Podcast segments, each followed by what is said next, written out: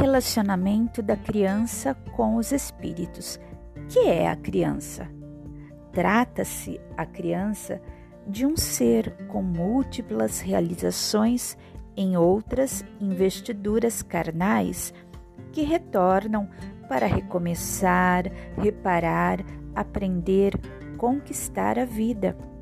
O relacionamento da criança com o plano espiritual pode acontecer em variadas idades, da primeira infância à adolescência, em situações e condições diversas.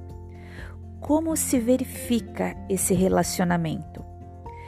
Intercâmbio natural entre a criança e os espíritos.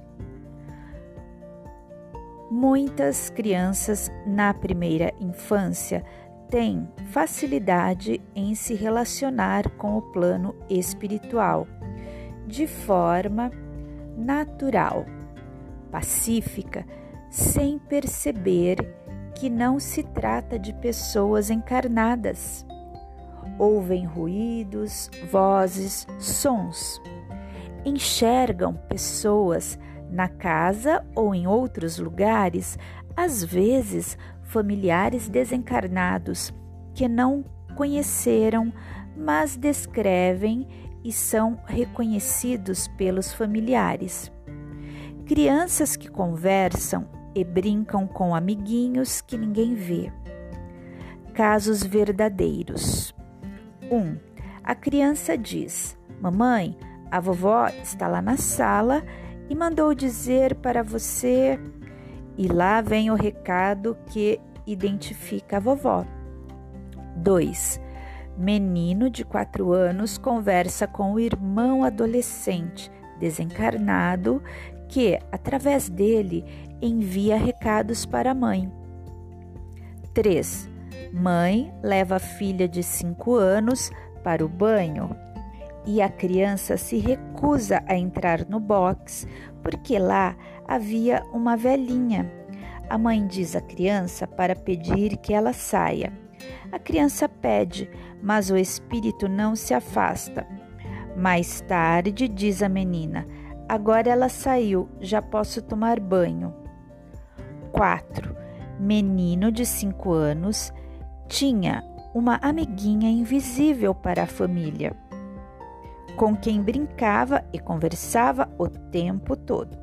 Certo dia, a mãe e o menino saíram de casa para as compras e repentinamente o garoto se lembrou que a amiguinha ficara presa em casa, queria voltar para buscá-la.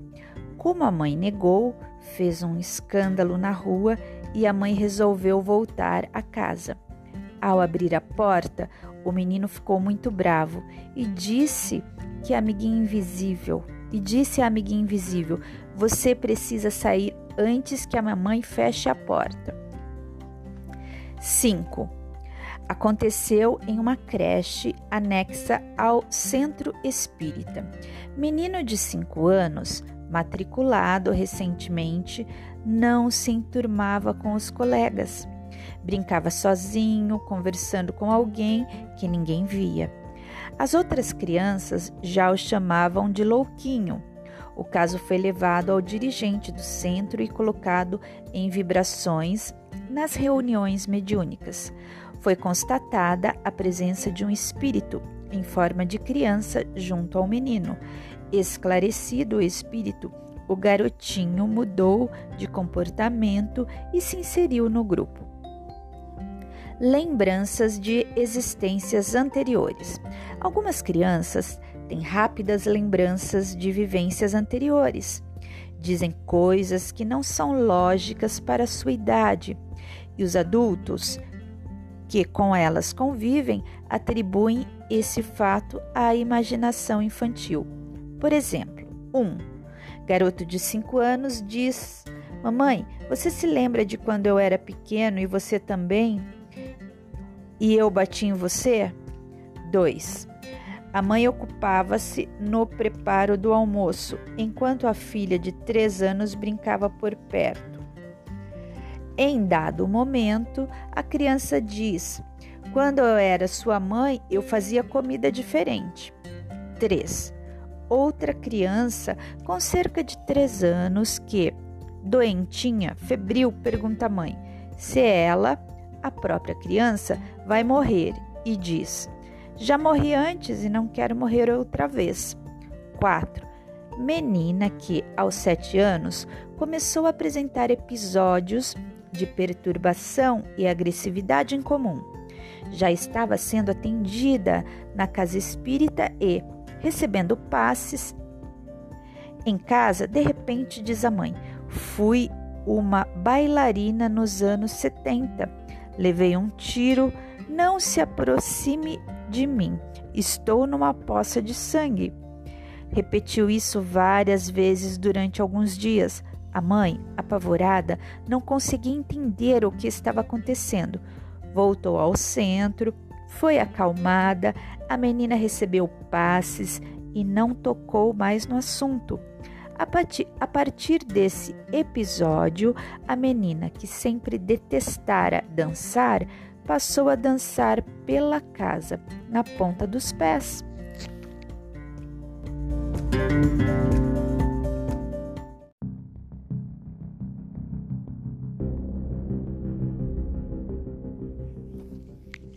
Esses casos são sempre atribuídos à imaginação infantil e pouco considerados pela família. Aliás, raramente são notados, porém são reais. Quando essas situações não provocam perturbações na criança, não devem ser motivo de preocupação, e sim tratadas com naturalidade, porém não devem ser incentivadas. Essas lembranças são, na maioria das vezes, rápidas, talvez não se repitam e, mesmo que aconteçam novamente, desaparecerão naturalmente entre os 6 e 8 anos de idade. Quando acontecerem casos dessa natureza referidos, as crianças não devem ser repreendidas ou desmentidas ao narrarem essas visões ou percepções, como por exemplo, não minta, não há ninguém aqui, ou que bobagem, isso não existe, elas devem ser ouvidas com atenção e podemos dizer: deve ser algum amiguinho que vem nos visitar. Se for algo assustador, acalmar. Não vai acontecer nada de mal. Deve ser alguém que está sofrendo muito. Vamos fazer preces para ajudá-lo, procurar desviar a atenção da criança para outras coisas e não insistir no assunto. Trata-se de mediunidade?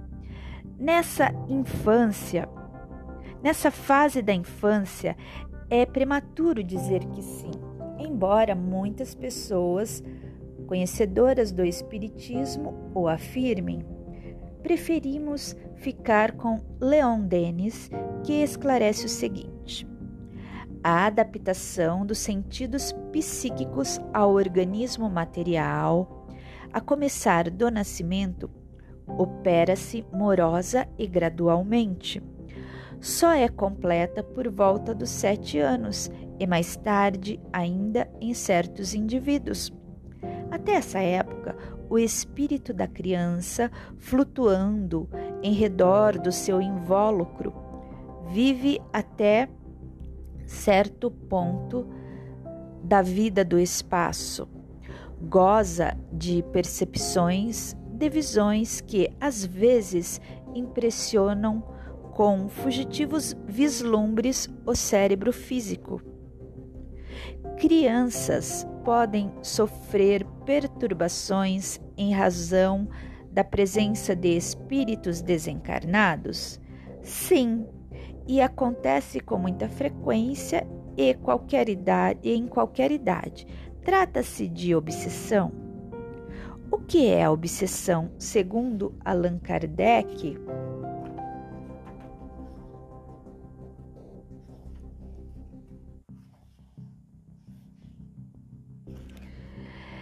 Chama-se obsessão a ação persistente que um espírito mal exerce sobre um indivíduo.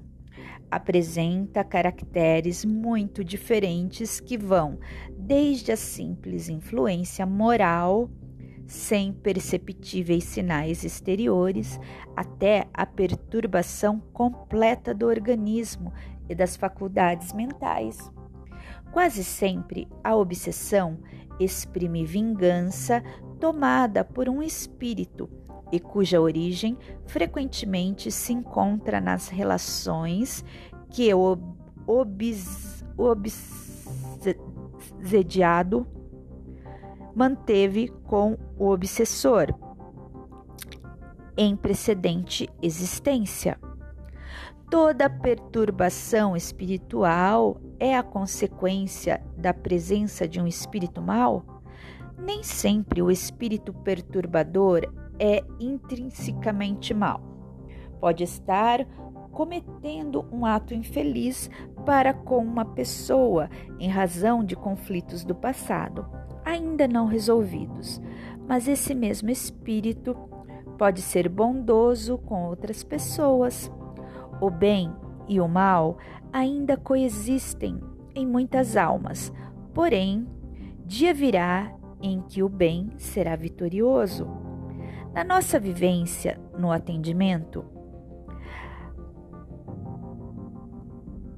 a crianças sofredoras, temos observado os mais variados casos de perturbações simples e outros de obsessões persistentes e com requintes de crueldade até em tenra idade.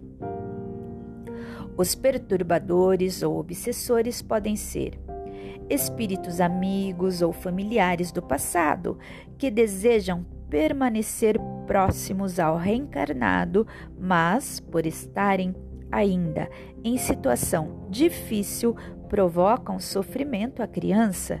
Em outros casos, esses amigos ou familiares querem ser lembrados pelo reencarnado e a criança se apavora com essas presenças quando as percebe ou vê, ou que termina em aflição. Temos também os casos de comparsas de erros de outras vidas, amigos, às vezes grupos que juntos praticaram loucuras e um reencarnou desejoso de se redimir Porém, os seus companheiros não recordam com essas não concordam com essa situação. Desejam que volte para o grupo e então buscam formas de levá-lo à desencarnação. Em outros casos, amigos ou irmãos de outra existência se reencontram, estando um reencarnado e o outro querendo reencarnar para ficarem novamente juntos, gerando conflitos vários para a criança.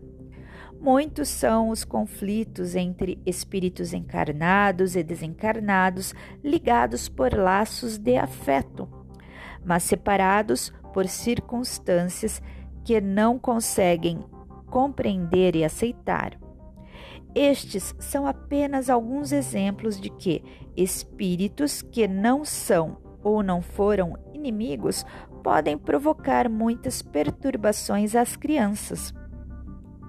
Já os desafetos, estes sim, são obsessores que têm o firme propósito de cobrar dívidas do passado. Muitos sofreram e atribuem, com ou sem razão, sua desdita ao espírito atualmente reencarnado. Julgam-se no direito de infligir aos seus supostos algozes toda a dor sofrida por eles no passado.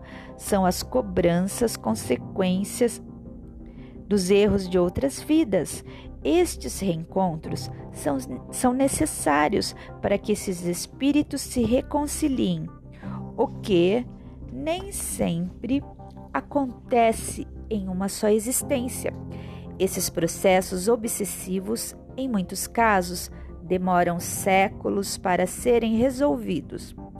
Conflitos como os descritos E tantos outros podem acontecer em qualquer idade, desde o nascimento e muitas vezes até antes na vida intrauterina.